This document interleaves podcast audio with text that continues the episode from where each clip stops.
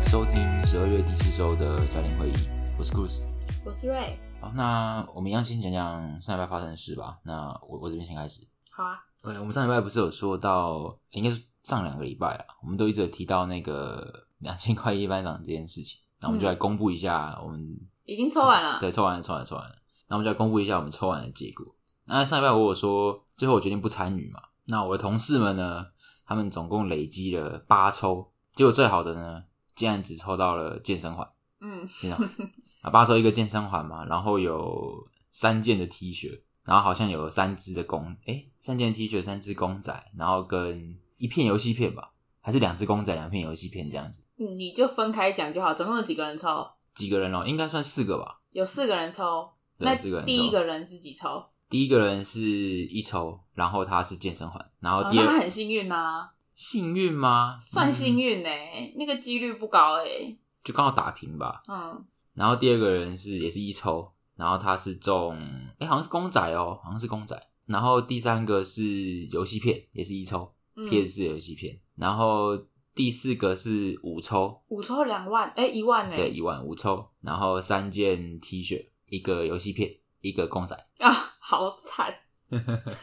然后那他们那个公仔有知道是什么了吗？然后知道了，那个公仔还不错，是什么？是两只太空战士七的角色，而且一只是主角克劳德。我记得那个一番赏刚好我有从一个 YouTube 上面，他有分享说他那时候也是全包太空战士七的那个一番赏，然后他那一只是 A 赏，然后跟一只好像叫做什么爱丽丝吧，还是蒂法，反正一个女的啦。这两只其实都是算有玩太空战士的人都应该都会蛮喜欢的两个角色。你是说是太空战士一番赏的 A 赏？对，那应该也是有两千块价值啊。好像没有那么多诶，只要是 A 赏，应该都有两千块的价值啊，不一定吧。吧？要看那个东西的量跟人气高不高，哦，这样子啊，反正很高兴。所以没有人抽到龟仙人。哎、这我不确定，我不知道。不过听完他们的结果之后，我就觉得，嗯，还好我没有，我没有把钱丢水漂。感觉你一定会抽到衣服哎、哎，抽到衣服我也是蛮痛苦的。不是，而且重点是，重点你抽到衣服，你也不确定那个 size 你合不合穿呢？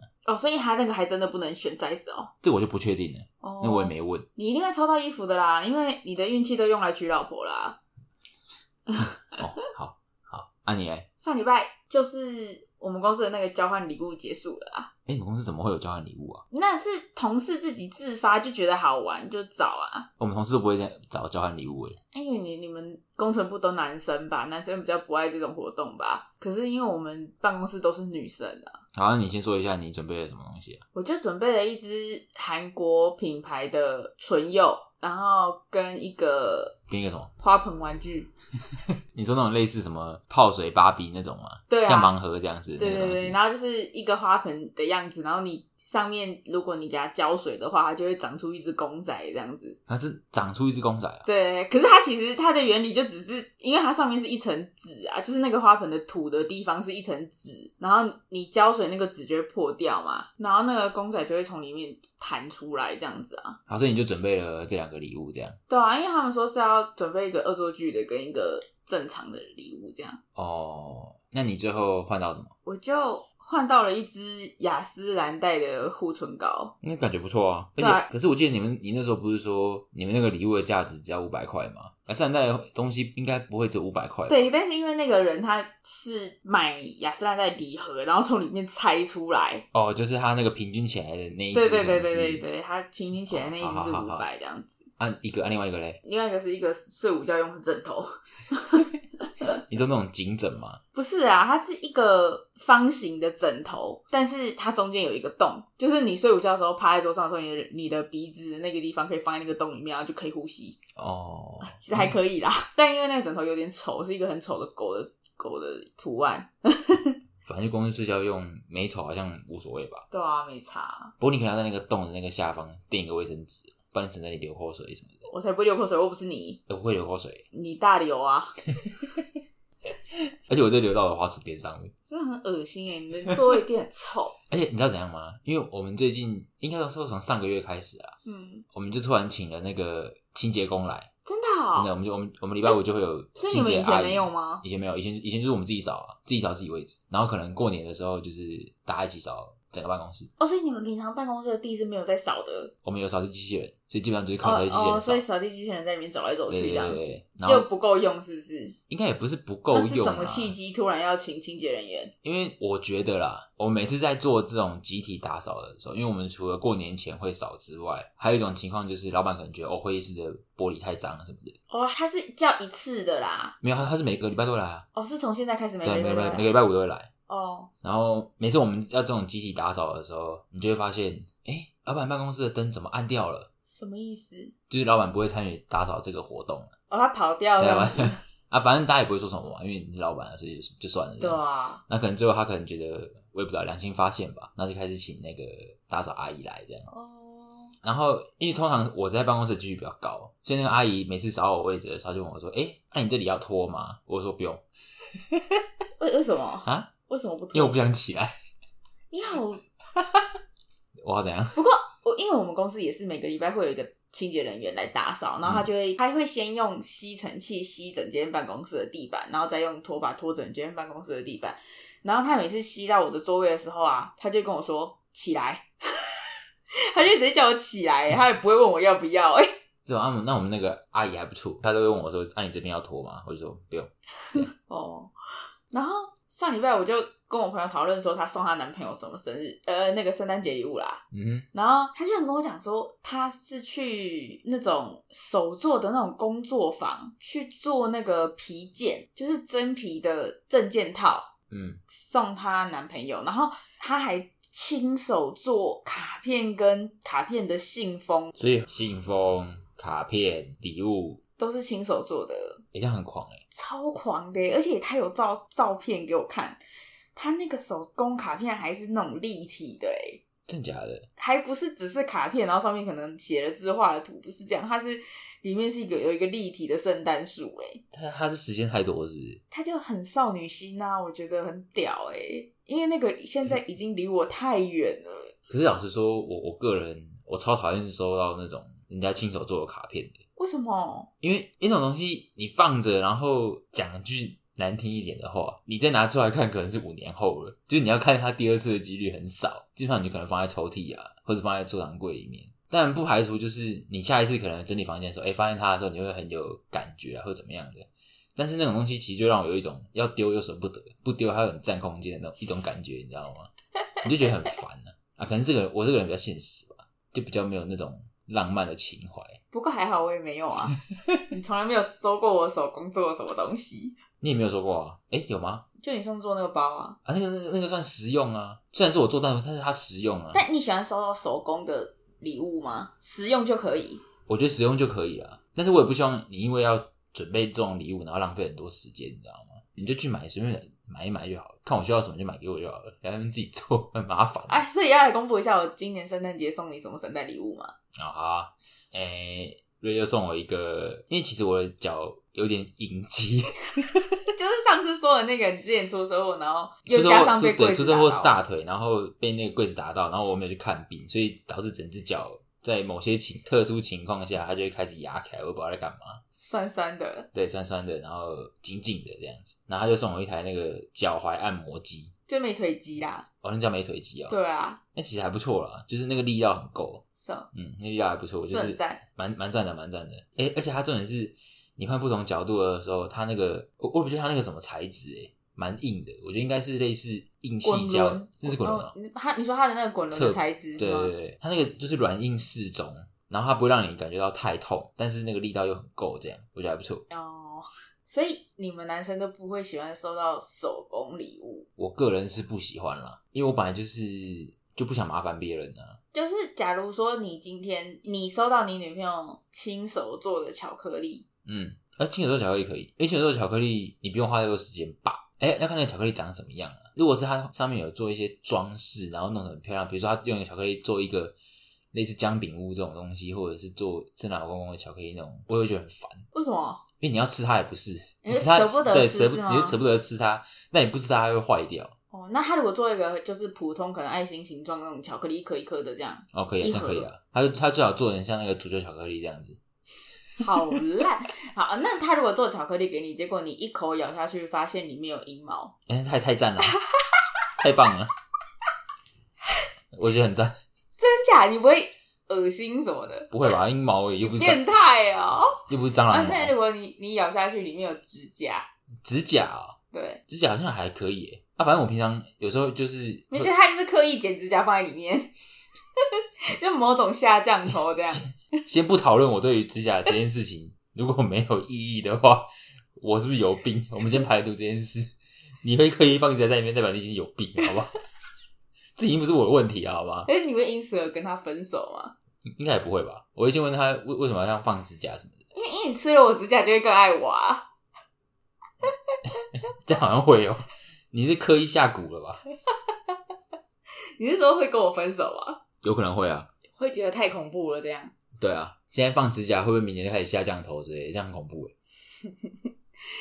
我我因为这件事情，我就有去网络上查一下，就是男生到底喜不喜欢收到呃手工手工品嗯，当礼物，然后我就看到一个是男生做给他老婆，然后很特别的一个手工的礼物，是什么东西？还是旧式的那种体重机啊，就是不是电子体重机，旧式的那种不是是一个指针，然后你粘上去那个指针，就下面会有一个转盘，上面有数字，然后就会转，然后那个指针就会指到几公斤这样子！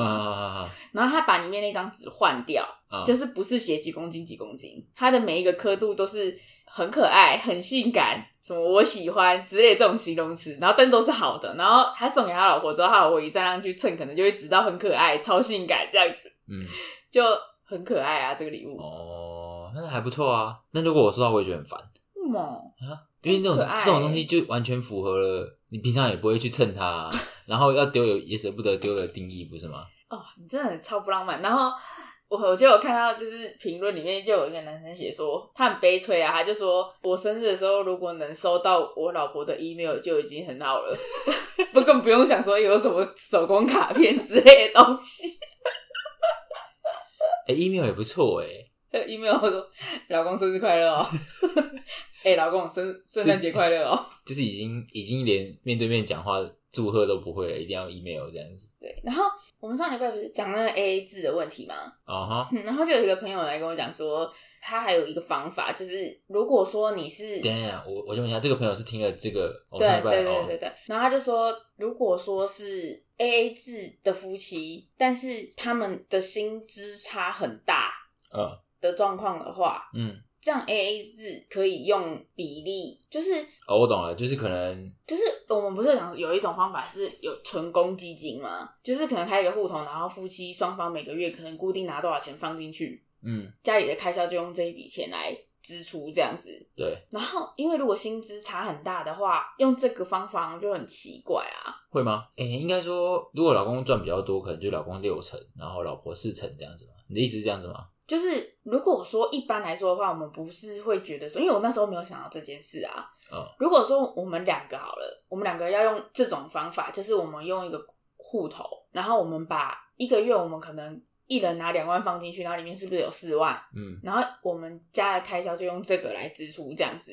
啊可是假设说我今天我薪资我就只有领三万块而已，嗯，然后我拿两万进去，我就只剩下一万块了，就我很就你自己私用的会很少。对啊，就是我我会变成没有办法负荷这件事情。你的薪资可能是十万，嗯然后但你你拿两万出来，你还有八万啊，嗯那你的生活就会比较。就会跟我差的会比较远，可能你就会想要吃好一点，或者是你就会想要用好一点，那我就会变成跟你好像不同世界的人这种感觉吧。哦，这样啊，然后可能你就会有很多闲钱，然后可能你会想要去哪里玩啊，或者是你想要买什么奢侈品之类的，但我都跟不上你的进度，这样子。嗯哼，所以就把这个四万块钱等于可能变成男方付三万，女方付一万这样子吗？不是变成说，就是夫妻双方各拿五十趴薪水出来，啊，还有这种玩法？就变成我是拿一万五，那你就是拿五万，有这种玩法吗？然后这样就可以维持那一种水平还是什么的这种感觉。可是其实我觉得蛮有道理的诶。你就拿趴数这样子哦。对啊，假设今天就不不说到底是男生还是女生的薪资比较高，用这个方法的话，其实我觉得还蛮合理的诶。你就是用趴数这样子嘛？对啊，因为可是像有的人就会讲说什么嗯啊，比如说男生赚比较高，然后就会讲说啊，男生赚比较高是他自己的实力啊，是他自己努力工作换来的啊，啊，你凭什么就是要跟人家拿比较多这样的感觉？嗯，我我对于这个观点，我我是赞同啦。不过我的想法是，如果一个月家庭的开销是固定的的话，那好像比例按照比例的算法，好像不太对。没有啊，那个家庭开销是浮动的啊，你懂我意思吗？就是假设说我们今天都各拿两万出来，里面就是固定有四万，嗯那我们过的生活品质就是四万的生活品质。嗯，对啊，对，但是如果说今天是按比例来分，我们一人是五十趴薪水的话，我拿一点五，嗯你是不是拿五万？嗯这样我们的生活品质就会是六点五万嗯的生活品质啊，嗯哼，好吧。如果是按照这个，就是可能我们可以吃比较好一点，啊、或是我们的旅行可以更丰富一点，就是我们共同的开销，你知道那个意思吗？就是可能小孩又可以读比较好的学校，或是他可以多学一些才艺，这种感觉啊。OK，对啊，可是如果说一定要每个人都拿一样的金额出来的话，我如果我薪资只有三万，嗯那我最高我也只能拿两万出来啊。那如果你因为要公平，所以你也拿两万出来，然后多拿你就不要不愿意的话，那这家就是只能这样啦，就是只能过四万块的生活水平啊，四万块的生活品质啊。对啊。不过 不过因为这个这个议题其实是建立在讨论 AA 制这个议题上面，所以我觉得 AA 应该就是啊，对了，你讲的也没错，五十趴五十趴嘛，对，就是用就看是除以二还是五十趴五十趴这样子啊。对啊，因为如果你坚持要很 AA 的话，就是一人拿两万，再多没有了。嗯这种才是觉得超公平这样子啊。可是如果说是以这个家的发展为出发点的话，其实等比例计算的这种 AA 才是才是最好的 AA 吧？哎、我我我我觉得不一定哎，为什么？不管是哪一种相处方式啊，就是两个人游戏规则有讲好，我觉得就可以。当这是大前提啊，这是一定是大前提啊。所以我觉得客观上真的是比例比较 OK 吗？你觉你觉得是比例比较 OK 是是？我觉得是比例比较 OK。我再讲一个难，就是我再讲一个另外一个参考方向，就是。假设说今天我我觉得等比例 A A 比较好，嗯就是我们就是一人五十趴薪水、嗯拿出来当家用，那就会有一些人在那边讲说，我就我刚刚讲的啊，人家赚的多是是人家的工作能力啊，然后是是人家努力来的啊，那、你凭什么就要人家出比较多家用？嗯然后就会有人讲说，嗯，人家上班压力，你有要帮人家分担吗？不然你凭什么叫人家出比较多家用？嗯这种话、啊，但是其实我就认真思考说，人家上班的压力，你有要帮人家分担吗？这件事，嗯讲真的，我没有帮你分担吗？除非你今天你真的完全保证说，你今天在工作上所有的情绪、所有的压力，你不会带回来家里，一点点都不行，你才有资格讲这种话、对不对？可是男方也会帮女方处理工作上的情绪吧？对啊，但是因为假设说我今天薪水是三万，我的压力是不是相对你薪水十万块的压力会比较小？嗯哼，那我的情绪相对于你十万块的情绪是不是会比较少？这个有成立吧？嗯我觉得有是有成立的哦。所以一个薪资十万块的人，他在工作上受到压力，除非他能保证他完全一点点的情绪都不会带回来家里，而且他的工作压力不会给家里带来任何影响，那他当然就有资格说，我就是要拿三万块出来啊，因为我对这个家我没有什么那个，那是我自己都完全是我自己努力的，我本来就有资格就自己有了八万块这样子，不然我觉得你没有资格说什么我的压力你也没有帮我分担啊这种话吧。嗯，哎、我觉我觉得这个问题这个问题好麻烦哦。因为如果说当老公的做到说哦，我就是拿两万块叫我不要啦，这样，那这样就会让我怀疑一件事情，就是他干嘛要结婚？就就是又回归到我如果坚持要 A A，我是不是就是不够爱对方那个问题了，对不对？有一点像回到那个问题啦，就是如果这么坚守这件事情的话，就是为什么要要结婚这样子？哎，所以嗯所以啊，这又是回到那个我们已经好几集前说的那个问题了，就是找到一个跟你价值观相符合的人是很重要的。对，然后讲到这个男男生女生薪资的问题啊，这上礼拜不是主计处就公布了那个薪资中位数吗？他他那是公布好像是一百零八年的，是不是？对，就是二零一九年的。嗯然后他是受雇员工年薪的中位数，嗯哼，受雇员工，大家知道中位数是是什么吧？就是你所有的人从最低薪的人排列到最高薪的人的中间的那一个薪资，比如说五个人，就是中间那个第三个人，他的薪资是中位数，这样就。按照高排到低嘛，对，就是从第一个人排到第四个人，对，然后取最中间那一嗯个，然后薪资中位数是四十九点八万。你说年薪吗？对，年薪，啊，年薪就是包含你一个月的薪水，然后再加奖金、年终奖金，对对对，反正就是你今年的总薪资这样子。嗯。然后，如果是四十九点八万的话，就表示每个月差不多是领四万二。那还不错啊，这样还不错吧？不是，我说这是这是中位数啊。我、是中位数，对啊中位数哦哦，中位数是不错的。OK OK OK 啊，然后那这四十九点八万是有是两性吗？男生加女生？全部，加这是全全部。那那有个别性别的数据吗？有诶、男生的话是五十三万年薪中位数，中位数是五十三，然后女生是四十六点五诶。哎，那其实还是差的有就有一定距离耶。对啊，现在现在不是都说很强调，就是男女薪资应该是要一样的，就是回到。可是我觉得生理上的差别，男生女生就是有一定的那个差异存在，是不可能的完不可能完全平等的。对啊，因为有时候就是，比如说蓝领，大部分还是男生居多嘛。那、其实蓝领的薪水应该是先排除劳力程度的话，其实蓝领的薪水应该是还算还不错的。照理说要是啊，然后还有一个是他用那个教育程度，你就学历是不是？对，啊，差很多哎、如果是大专院校的，嗯，毕业的平均薪资就是中位数啊，不是平均薪资，中位数是五十三点九万。你说就是有大学学历的，对，同可是大学学历，可是如果你有研究所的话，中位数是九十五点九万诶、其其实差不多诶。什么差不多？就是我听到的，哎、比如说我的客户啊，或者是我们甲方，或者是其他的同一辈的人，因为我有有些同学也是念硕士嘛，啊，有些也是没有嘛，那就是大家彼此稍微探听一下行情的时候，也是差不多，你说差不多，真的就差这样子？对，差不多真的差这样子。哇，是哦。嗯那我们要不要回去念研究所？可是我不想写论文诶、我我是怕那个学费很贵，就我们缴不起学费这 对，样交。不起学费。那那时候大学毕业的时候要要读研究所，缴不起学费，结果出社会那么多年了，依然还是缴不起学费这样，哎、结果那时候那时候有一度考虑要念研究所，哎，后来我放弃了。因为缴不起学费啊。也不是啦，就是不想再守在那里。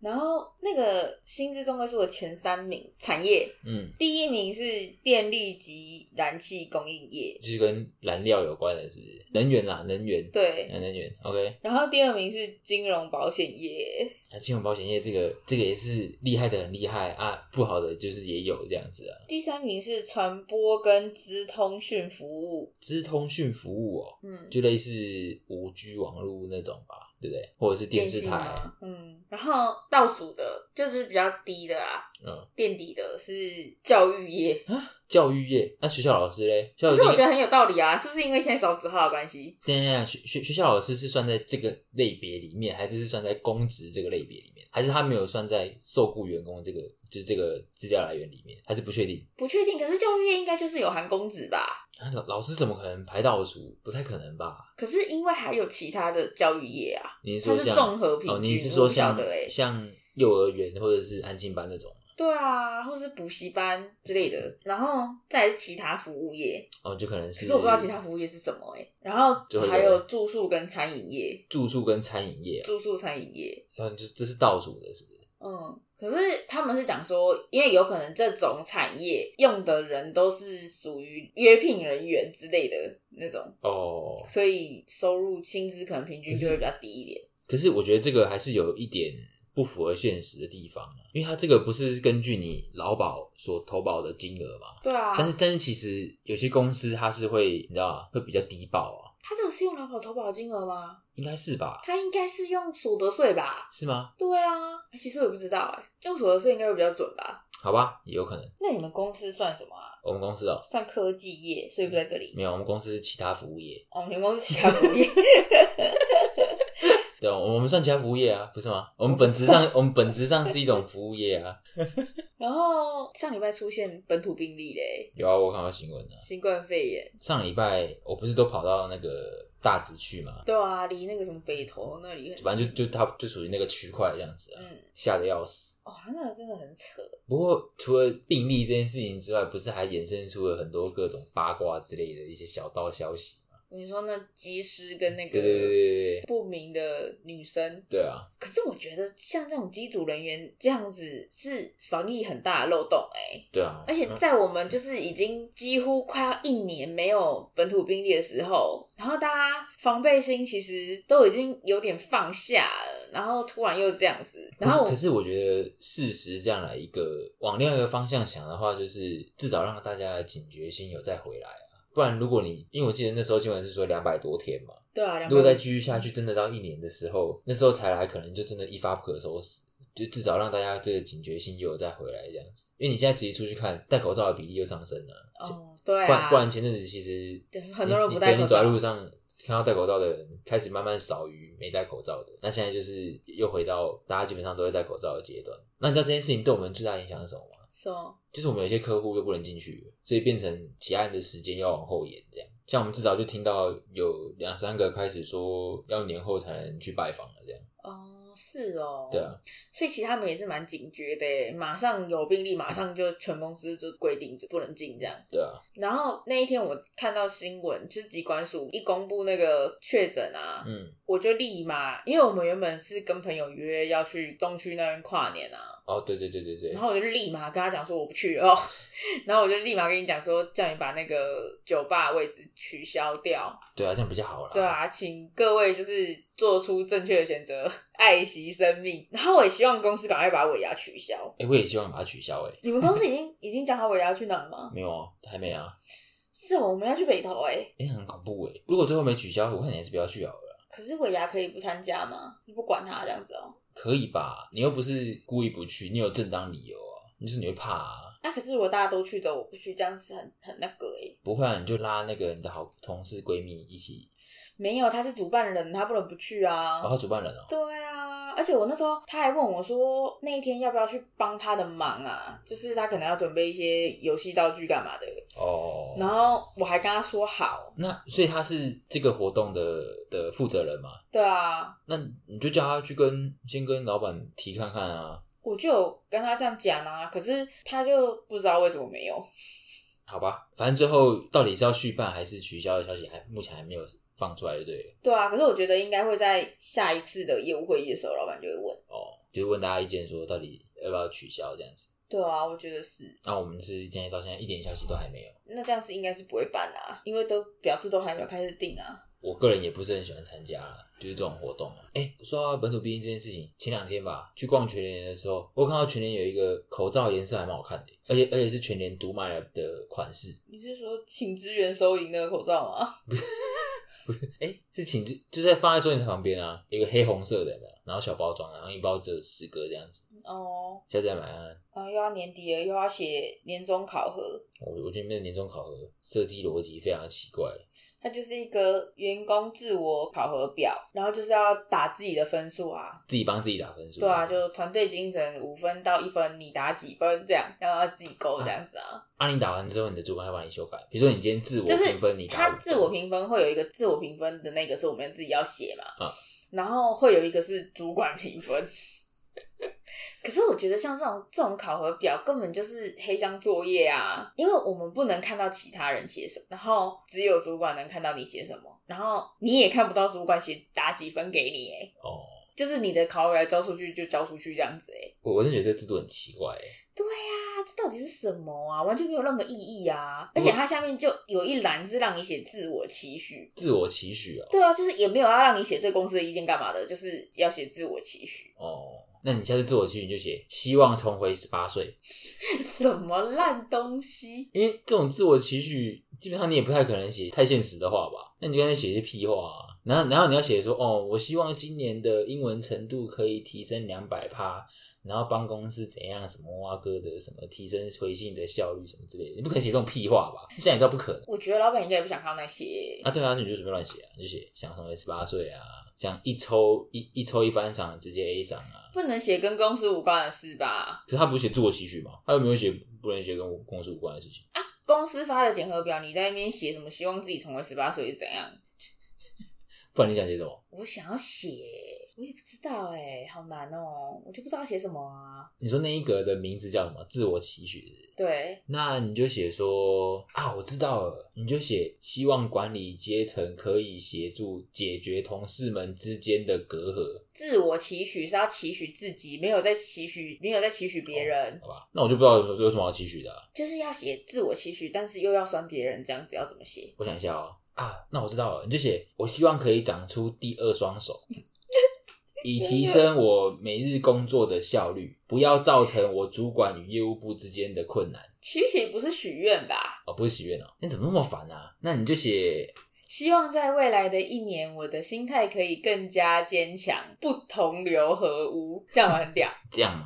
可是我觉得有些人可能看不懂在写什么，看不懂，这样还看不懂，那我就只好写白话文了。对啊，写白话文的，但是写白话文的。我希望未来的一年可以更加进步，不要被拉低智商。我我我觉得这样写的太笼统，你应该要把具体的事项写出来。具体的事项哦，对，就是就是比如说，就就你之前不是都会说，哦，你明明就已经很忙了，又不是故意要去拖他们的时间，什么啊个之类的，就你要把这个东西写进去。呃，希望在未来的一年，我可以把工作平均分配给其他同仁，能不自己做就不自己做，向会计部看齐。我我我就说，业务转移之术是不是？啊，好烦哦！而且也不知道那个评核那个分数要打几分。如果我都给我自己打满分，这样是很不要脸。不会啊，你叫什么不要脸的？难道你全部把自己打一分就很谦虚吗？可能也不会吧？可能是不是要四分之类的？啊，我知道了，你先全部用铅笔画，或是用什么铅笔画五分，然后你再用橡皮擦把它擦掉，但是不要擦的太干净，嗯，然后再把它改成四分，这样你这样看到就哦，你原本打五分哦，然后现在变四分，嗯，谦虚不错。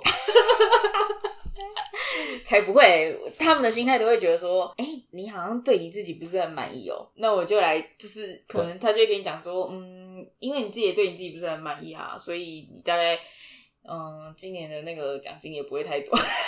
那你就全部画五分啊，因为我觉得这个很没有意义，你知道吗？今天这个东西又不会因为你写你几分，然后你主管看了之后，他就会因为你写的而提高你的分数，不会啊！你在他的印象就已经已经是既定的事实，啊，写这东西要干嘛？所以我就觉得你就就当做写学习单对啊，玩乐的性质把它填一填就好了。哦，好啦，那、你嘞？你这一边有什么想讨论的议题吗？你不是有？对啊，我想来跟你讨论一下有关于安乐死的问题。那我先讲一下我为什么会想讨论这个议题好了。嗯，就是我在上礼拜的时候有看到一个贴文，然后他就就在讲有关于安乐死的问题。那我这边先讲一个小故事。嗯，好，反正呢，他就是说，呃，西班牙最近呢通过了一个法案，啊，就是有关于安乐死的法案呢、然后他基本上就是进一步的保障慢性病患的临终人权。那西班牙通过这个法案很厉害的地方是，因为他们其实本质上是一个天主教国家嘛，嗯那天主教国家就是非常注重生命权这个东西吧，所以要在他们这种基础上通过安乐死法案是一件很难的，对，嗯很难的事情。那他这边就举了一个非常经典的一个例子，就是有一对夫妻，然后他们没有小孩，他这个老婆呢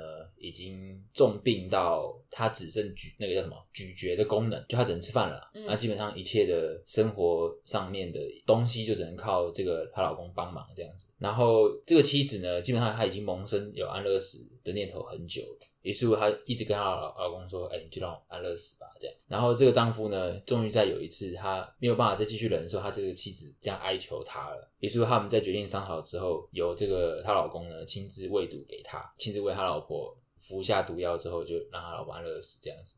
然后重点是在做这件事情之前，他没有录影哦，他没有录影说这个她老公真的把毒药喂给他老婆这样子。就是从她老公先问她老婆征求同意之后开始就录影嘛。反正总而言之，就只就只是证明说这个这个老公真的是他自己喂毒给他的这样子。好，反正他弄完喂完毒之后，他马上就打给警局跟那个媒体，就说了说明一下这个状况这样子。然后警察当然就开始抓人嘛。然后他老婆死之后，因为没有这种法案嘛，所以最后警察只能用呃谋杀罪跟还有另外一个很特别的罪行叫做性别暴力罪。这性别暴力基本上是因为丈夫杀害妻子的关系，所以有了有了这个罪名。嗯。好，然后最后呢，这个法官其实也是也等于是重新量刑了啦，因为已经了解他们的状况嘛，嗯。就是这这个丈夫并不是真的要把他老婆给杀了，反正他就因为最后者就是因为性别暴力罪，只判他六个月，嗯。就会觉得哦，这法官基本上就是已经轻判了嘛，对不对？但是这个老先生呢，他拒绝服刑，嗯他原原因是因为他不希望用性别暴力这个东西来界定他对他妻子的爱这样子。嗯然后我觉得他最后面讲的最有道理的地方是，他下面就有说，哎，可能有些人会觉得说，为什么这个老先生要这么拘泥这些小细节？嗯就是法官都已经帮你轻判了，嗯你为什么还要拒绝服刑这样子？然后他下面就说，这个老先生呢，他已经没有妻子，然后也没有小孩，他只有孤身一个人。那除了这个细节之外，他还剩下什么？这样子？啊、就是他还是要坚持一个东西。对对对，他还是要坚持一个目标吧，嗯这样他做这件事情才显得有意义。嗯，这样他就是他什么都不怕，他就要为他自己最后一件事坚持这样。好，所以反正就是安乐死的一个小故事啊。那你对安乐死这件事情的看法是什么？我支持哎、支持哦。其实我我个人也是支持，但是在支持的前提下，我觉得啊，应该要有一个非常严谨的规范，就是定义说哪些人才是可以同意执行安乐死这件事情。因为理论上安乐死这个，法案如果出来，它的本质初衷应该是保障你最后决定你死亡的权利嘛，对不对？对啊，那如果单纯只是哦，为了保障你决定你自己死亡的权利，那你今天想想自杀的人，你就可以用这个东西去去做安乐死啊。但是理论上不应该这种事情不应该发生吧？对？就不应该说哦，你随时想死就会有人把毒药打给你，然后你就死了这样。所以我觉得在这个基础上应该有一个明确严谨的规范，说什么样的人才有办法适用安乐死这个东西，而不是说你想死就死这样。应该是医生判断失能到什么程度之后可以决定吧。对啊，我觉得应该也是这样。但是这就牵扯到两个问题，一个是你最后决定要安乐死的时候，理论上你应该自己要有主观意识，就是哦，我同意安乐死这样子。那如果今天是这样的状况，如果今天是植物人的话，嗯你没有办法判定，对你没有办法判定他到底是要还是不要呢？那这个时候是由谁来决定可不可以让他安乐死这样子？对不对？这样这样又这样又回到很奇怪的问题，因为因为自己要不要死，一定要自己决定，对一定要自己决定不能其他人决定。对，不能其他人决定。所以，如果今天是一个植物人的情况，然后最后决定让他安乐死，一定要么就是他的亲人加医生嘛，对不对？对啊，对啊，你就是他没有，他们自己没有办法，我觉得是我们是十八岁算是成人嘛，对啊，就是十八岁开始有自主权嘛，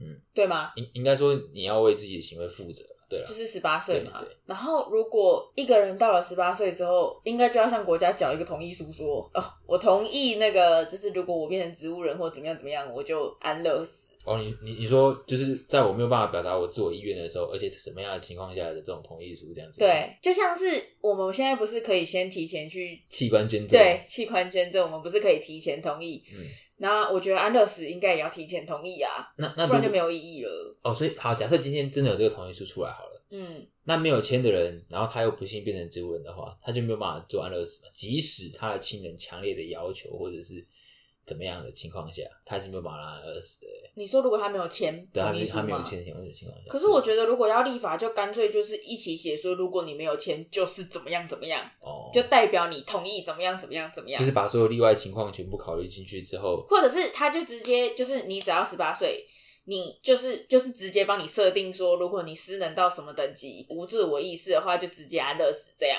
那如果你不同意，你要另外自己去签一个另外一个不同意的同意书，啊，如果你不同意的话，对对？那就是由就是变可能由谁来成决定你不是。A 就是 B 哦这样。所以，如果今天我签不同意的话，那我可能要再签一张说，哦，我今天如果真的不幸脑死或什么样的状况，你可以决定我到底是安乐死还是怎么样之类，我老婆可以决定这样，类似类似这种，对吧？可能急诊清以内可以决定之类的。对之类的，嗯，啊，所以所以你其实也是赞同的，我赞同啊，我超级赞同哎、对啊，不然不然我万一以后大小便失禁什么的，这样你还要帮我擦，很痛苦哎，对啊，想到我就恶哎、就不要你先，就不要你先哦，我立马把你的尿布盖你头上。感觉就很恐怖，我要先签。啊，我不过我觉得这个故事也是蛮感人的啦。然后通常这种议题啊，因为每个人主观其实都不一样，嗯，所以赞成的人有有他赞成的立场嘛，就像我们这样子。那不赞成的，也就是极右派呢，他们是以剥夺生命人权这件事情，就是你你身为人，你就应该要有活着的权利，就是一定要让你想尽办法让你活到最后一刻这样子的感觉。那你你觉得这样合理吗？就你可能今天要靠那叫什么那个呼吸器、对呼吸器或者是维生对对维生仪对器，对，你才有办法活。那你他们意思应该像是说，哦，你今天可以靠那个机器活，就要你就要活到最后一对，你就要。活到最后一刻。为什么？对啊，为什么？对啊，我为什么要活到最后一刻啊？哎我也不知道。不过你你觉得我们就是台湾这边会会在这几年讨论到这个议题吗？立这个法案的议题。其实一直有在催生吧，但是因为台湾也是碍于宗教信仰跟一些文化嗯的关系，所以要通过应该很难。而且之前就像你刚刚说的那个啊，嗯就是坚持要让人活到最后一刻的那一种观念。其实我们原本在台湾也是这样子的法律，就是今天不管你是植物人，或者是你已经就是你完全无法自理，你只能吃流质食物，或者是你只能打点滴生活，你都必须要活到最后一刻。嗯，但是后来有立一个法，叫做什么？那个名字太长了，反正就是什么病人可以自主决定的那个法案，就是原本是你一定要活到最后一刻，嗯但是后来变成列那个法之后，你可以选择你要不要继续治疗。哦，就是你今天是癌症了嘛，然后你可能你你已经没有办法吃，没有办法喝，你可能都要维生器维持你的生命，你就只剩下呼吸了。你这时候你的家人或者是就是你的法定代理人，然后或者是你自己还有意识的话，你自己可以决定说我要不要继续治。疗对，就是拔管或者是停止喂食，我可以选择我我要停止照顾、停止喂食，或者是我要摘除呼吸器，让我的生命就是自然死亡这样子。嗯，可是这个自然死亡的法规其实也是努力了三十年才通过的，三十年，对，所以我觉得那个安乐死应该也还是要蛮长一段时间才会有希望哎、因为安乐死其实有很，应该说它又有分好几种，就有一种叫做主动安乐死，就是哦，我今天我想安乐死这样；，还有一种是被动安乐死，被动被动安乐死就比较偏向是别人帮你决定，嗯我觉得你的可能嗯是家人或者什么，或是另一半之类、配偶之类的，对啊，安乐死就是用药物，对啊，药物啊然后让你终止终止呼吸这样，之类的，嗯，不管用什么方式啊，可能电击啊，电诶电电击一击也点都不安乐吧？欢乐，欢乐死哈。啊，怎样？哎、那如果我老了，然后我可能全身病痛的躺在床上，然后我叫你就是把我杀死这样子，嗯，你会做吗？会啊，可是你会被抓去关呢、嗯，没关系啊。我觉得这个丈夫他很勇敢的地方，就是第一个，他要喂毒给他最爱深爱的对深爱的嗯人，基本上就是一个很大的勇气了。这第一件事，第二件事情，你要看他慢慢的从原本活着，然后慢慢的这样死亡，对这这其实很煎熬的。那这第二个，很难呢、，对，然后第三个是他又自己打给媒体跟警察，这就是第三个压力。所以我觉得他是非常有勇气的一个人。那回到你刚刚问我那个问题，我觉得第一次可能不会了，但是如果你比如说三年来都一直这样要求的，就是有一段时间一直这样要求的话，我最后可能会也会受不了，对不对？你不可能看你另一半这么痛苦，就是一一直这样啊，是不是？对，所以我觉得这个双方都要很有勇气啦。你想想看，他喂完毒之后，然后就看他老婆慢慢的就是就是死掉这样子，哎、如果是我，如果是你生病，嗯，然后你会想要拜托我把你杀死吗？会啊，为什么不会？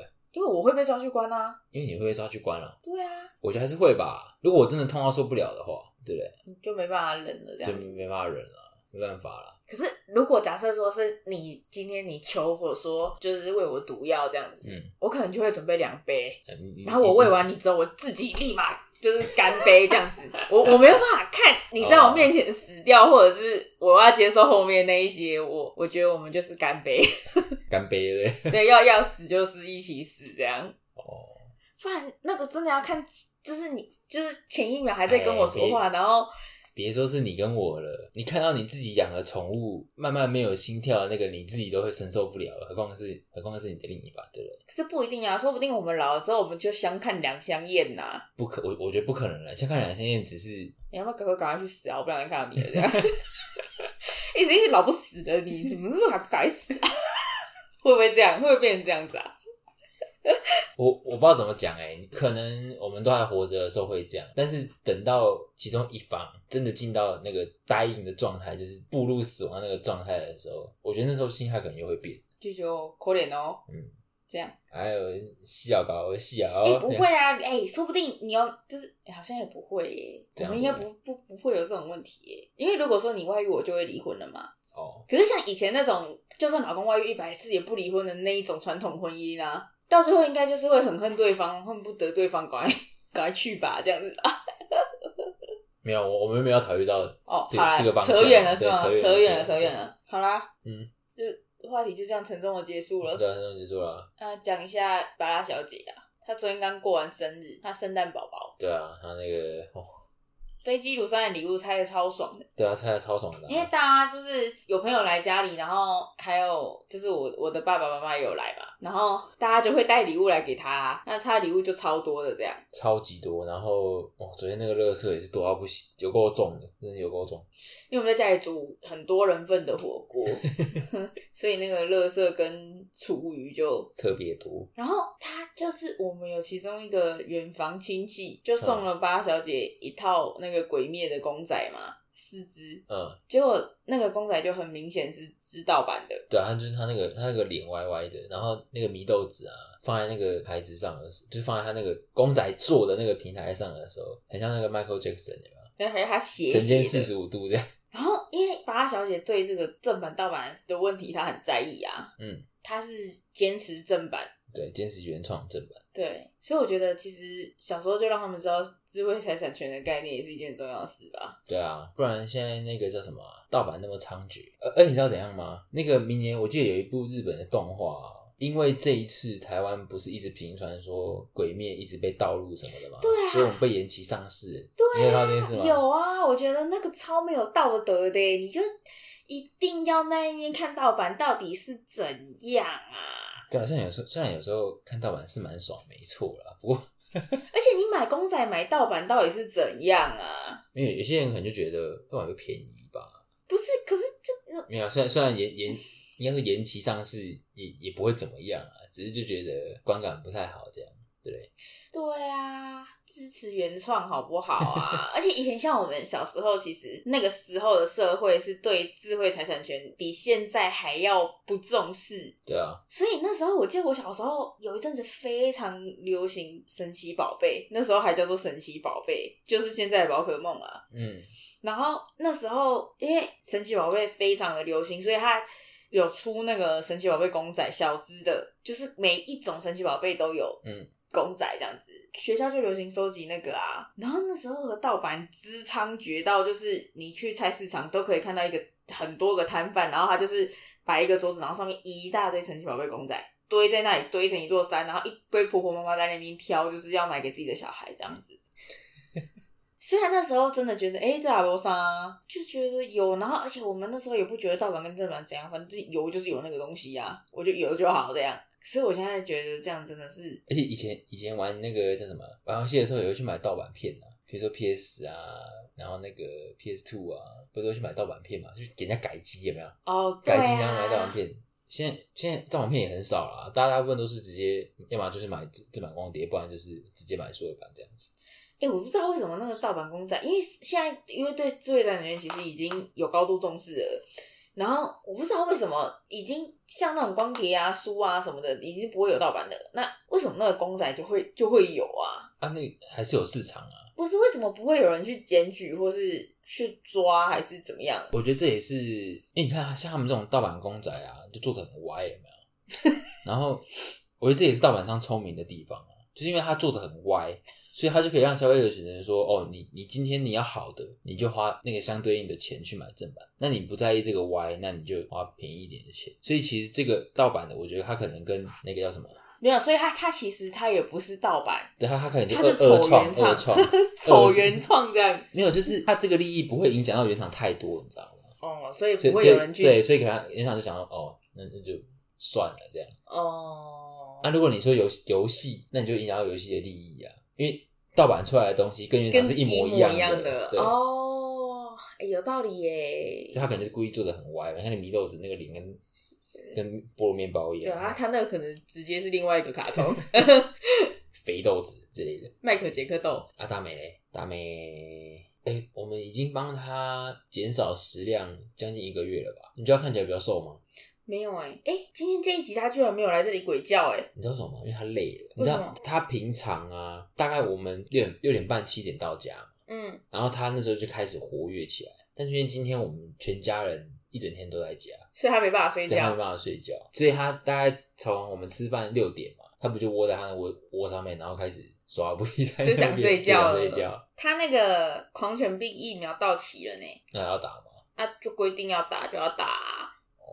他还会寄通知书哎、寄寄来了吗？寄来啦。在哪里？他寄到以前我们舅家那里啊。哦，是哦。嗯，好啊，那下礼拜吧，下礼拜大家去，找天大家去。我在下礼拜我们在研究那个，因为他之前我们打狂犬病疫苗的时候，他不是说有一种是公费的，嗯，可是公费不是说对，公费的会有什么副作用或是不良影响的样子，嗯但几率很低啦，但是有。然后它有一种自费比较贵，但我忘记那时候我们打的时候价格是差多少，我们下礼拜里研究一下再再来跟大家说。差蛮多的吧？对啊，然后自费就没有那个问题，这样。好啊，那个什么，要怎么跟那个那个负责单位跟他们换地址啊？不然这样每次通知书都寄到那边不太好吧？没有啊，按、你这次去打的时候，哦，那个换地址就通知书就哦就是会改，他会给你一个证明嘛，然后那证明那地址再改就好啦，应该是这样啊。我们到时候再去问他。然后，啊啊，他是任何一个动物医院都可以打，有有执照的就可以。对啊，就是一般宠物医院就可以打啦。好哦，嗯，好吧，那我们这周就